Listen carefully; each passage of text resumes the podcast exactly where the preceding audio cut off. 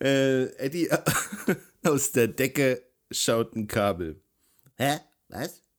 Okay, vielleicht, um es für dich und auch den Zuhörern zu erklären, wir bauen hier uns so immer so ein kleines, kleines Tonstudio und damit die Akustik etwas besser ist, nehmen wir einfach eine relativ schwere Decke, damit das ein bisschen abgedämpft ist. Und ich habe gerade gemerkt, dass es diesmal eine Heizdecke ist, die ich da versehentlich gegriffen habe. Ja, soweit ist also schon.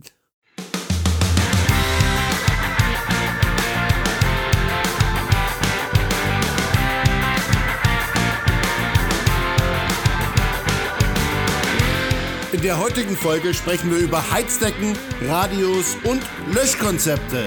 Das ist der Infosec-Podcast mit Sebastian und Eddie dem Infosec Osterfrosch. Da, da, ba, da, ba, ba, ba. Ei, ei, da, ba, ba, ba, da, ba, da, ba, ba, ba, ba.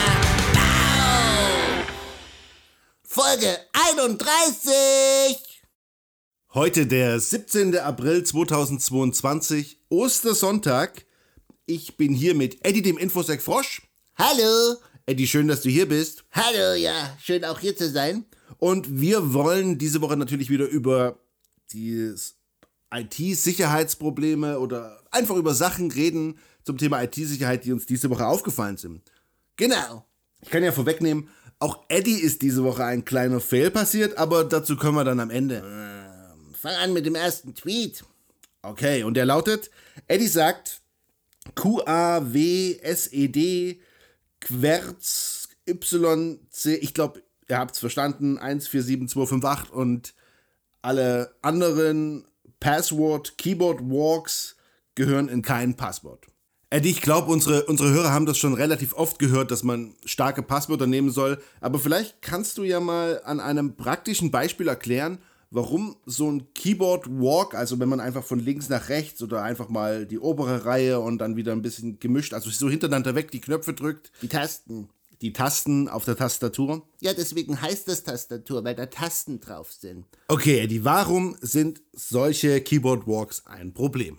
Okay, ganz einfach. Wir haben ja darüber schon gesprochen, wie das bei PDFs ist und als wir darüber geschrieben haben, ähm, wie das bei diesem Testzentrum war, ähm, das findet ihr alles unter infoeddy.de, aber machen wir es mal ganz einfach. Wofür braucht ihr ein Passwort? Also zum Beispiel auf einer Website, um euch anzumelden bei eurem Online-Banking.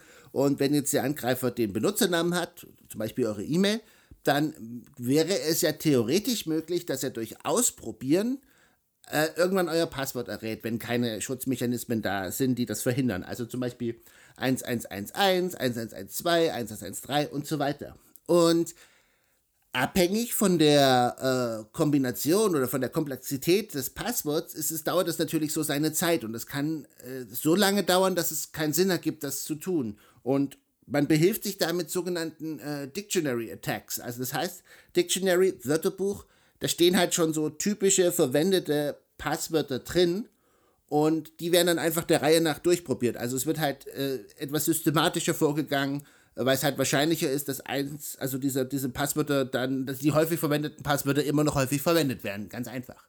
Und diese Keyboard Works, also ASDFGH oder QWERTZ oder YXCVB oder auch mit Kombination, Hast du gewusst, dass man mit der oberen Zeile auf der englischen Tastatur das Wort Typewriter komplett schreiben kann, nur mit der Zeile? Nein, habe ich nicht gewusst, hat aber auch wirklich niemanden interessiert. Ähm, und was ich eigentlich sagen wollte, wenn ihr eine so eine Kombination nutzt, dann steht die in diesen Listen immer mit drin und wahrscheinlich sogar ziemlich weit oben und euer Passwort ist nach wenigen Sekunden geknackt. Das kann ich euch versichern. Vielen Dank für dieses praktische Beispiel, Eddie. Ja, Typewriter, Heizdecke. Alter, aus welchem Jahrhundert bist du eigentlich? Wie passend, dass wir in unserem nächsten Tweet über Radios reden wollen. Eddie sagt, seine Nachbarn haben ein neues internetfähiges Radio. Woher er es weiß, er kann sich per WLAN verbinden. Definitiv eine schöne Sache, die uns die Tage begegnet ist. Eine Nachbarin oder ein Nachbar haben tatsächlich ein neues Grundig-Radio. Und das hat ein WLAN ausgesendet und wir konnten uns darauf verbinden und wir haben den Netzwerknamen umbenannt in Eddie. Russian Hacker was here.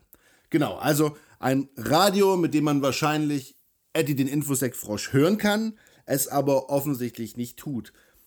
Eddie, welche Gefahren können denn von diesem Radio oder von so einem Gerät grundsätzlich ausgehen?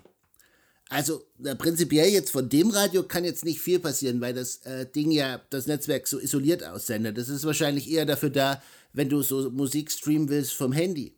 Aber was man halt machen kann, ist, man könnte theoretisch ein Software-Update machen. Das ist erstmal sehr komfortabel für den Nutzer, aber man könnte das vielleicht abbrechen auf so halber Strecke und damit das Radio unbrauchbar machen. Aber man könnte auch einfach ein Netzwerk aussenden mit dem gleichen Namen, was unverschlüsselt ist. Und wenn sich dann derjenige dann darauf verbindet, dann kriegt man vielleicht ein paar Daten von dem mit, ähm, weil er sich eben nicht mit dem Radio verbunden hat, sondern weil sich das Handy mit einem anderen Netzwerk verbunden hat, das genauso heißt. Dann könnte man vielleicht einige Daten ausspionieren, theoretisch. Ähm, ansonsten, ja, wir haben ja da schon mal drüber gesprochen, als es um meinen neuen Geschirrspüler ging. Und da ist es ja völlig sinnlos, weil der war ja wirklich komplett im Heimnetzwerk integriert und hat nicht nur einfach ähm, isoliert ein eigenes Netzwerk ausgesendet, aber hier auch einfach die Regel, wenn du diese Funktion nicht nutzt, dann schalt sie ab und wenn du sie nutzt, dann ja, sicher sie ab. Danke, Eddie. Bitteschön. Oh, jetzt kommt der Jurakram-Tweet. Äh, ich, ich gehe mal kurz Ostereier suchen und dann äh, komme ich wieder, wenn du durch bist damit. Eddie sagt, gerade deshalb braucht es Löschkonzepte. Und dann ähm, hat er noch einen Tweet retweetet. Da ging es um einen ähm, Kosmetikkonzern und der hat unfassbar viele Daten verloren von Mitarbeitern, aber auch, und das ist noch viel problematischer, ehemalige Mitarbeiter. Und ich sage mal, die Grund, also das, das Wichtige, was man aus diesem, aus diesem Breach mitnehmen muss, ist klar, man sollte die Daten schützen, aber man sollte auch Daten einfach mal löschen. Also es gibt natürlich Vorgaben, also rechtliche Vorgaben, steuerliche Vorgaben, warum man Daten aufbewahren muss, aber die meisten dieser Daten also müssen nicht unendlich lang aufbewahrt werden. Und wir haben uns darüber Gedanken gemacht, wie man, wie man ein Löschkonzept, weil ich kenne das von also DSGVO, also als, als Datenschutzbeauftragter, dass das immer etwas problematisch ist, wie man ein Löschkonzept umsetzen kann, gerade auch in kleineren Unternehmen. Und es gibt da einen sehr, sehr simplen Trick, nämlich mit ähm, AWS, also Amazon Web Services S3-Buckets. Und das sind wie Online-Speicher, ähnlich wie eine Dropbox. Die sind sehr sicher, die sind verschlüsselt. Man hat die Möglichkeit, ein, ein Warm-System einzurichten, also Write Once, Read Many. Das ist dann wichtig, wenn man, wenn man Revisionssicherheit braucht, zum Beispiel beim Finanzamt. Und wichtig ist, man hat auch eine Lifecycle Policy. Das heißt, man kann zum Beispiel eingeben, lösche die Bewerberdaten nach 180 Tagen. Und der Vorteil des Ganzen ist das, diese Sachen kann man ziemlich gut so einrichten, dass das so einfach zu bedienen ist wie eine Dropbox. Das heißt, man richtet das dem Mitarbeiter ein, hinterlegt die Löschfristen und alle rechtlichen Vorgaben und der Mitarbeiter muss dann einfach nur diese Daten, die er in das Löschkonzept übertragen möchte, in diesen Bucket schieben. Also es ist einfach eine Drag-and-Drop-Geschichte. Er kriegt halt eine Berechtigung dafür und kann sie da reinkopieren. Und wenn er fertig ist damit, dann kann er das vergessen. Die Sachen liegen verschlüsselt in der Cloud. Ähm, das Ganze kostet extrem wenig. Und wenn die Zeit ab gelaufen ist, werden die Daten automatisch gelöscht. Und somit kann man ein super günstiges Löschkonzept in wenigen Minuten einrichten, das von jedem bedient werden kann. Ja, kannst du ja mal einen Artikel drüber schreiben. Hast du was gefunden? Ja, ich war ja gar nicht weg, habe ja nicht wirklich Ostereier gesucht. Aber äh, kommen wir zum letzten Tweet und lass uns dann einfach gemeinsam suchen. Eddie sagt, ups, er hat heute versehentlich ein Passwort eingegeben, obwohl die Verbindung nur über HTTP und nicht über HTTPS lief. Er hat es aber gleich danach geändert. So, Eddie. Ja, ich war aber in, im internen Netzwerk, das sagen aber alle, die in einem internen Netzwerk das gemacht haben. Aber gut, fassen wir mal zusammen. Okay, wichtigstes, wichtigster Punkt an dem Tweet ist, er hat es gleich danach geändert. Und das über HTTPS, sonst hat es auch keinen Sinn. Ähm, du hast aber gleich dieses Argument genannt, es ist ja nur in einem internen Netzwerk passiert. Er ist aber an sich ein Scheißargument, das weiß ich. Also klar, äh, der Angreifer könnte ja schon im Netzwerk sitzen und dann, wenn die ganzen Sachen äh, unverschlüsselt übertragen werden, dann ist es natürlich für ihn ein leichtes, die Sachen abzufangen. Ähm, Das nächste Problem sind halt auch Logfiles. Also gerade in internen Netzwerken werden natürlich viele Logfiles angelegt und wenn da Klartext-Passwörter übertragen werden, dann sind die ja auch in diesen Logfiles drin und manchmal sind diese Logfiles ja auch ewig da. Also, fassen wir nochmal zusammen.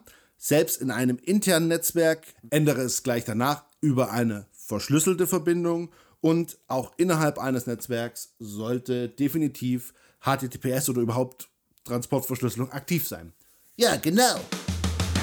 Und mit diesen Worten verabschieden wir uns und gehen jetzt Ostereier suchen. Das war der Infosec-Podcast mit Sebastian und Eddie dem Infosec Frosch. Ihr findet uns auf Twitter, eddie-infosec oder auf infoeddy.de. Wir wünschen euch eine schöne Ostern. Macht's gut. Tschüss.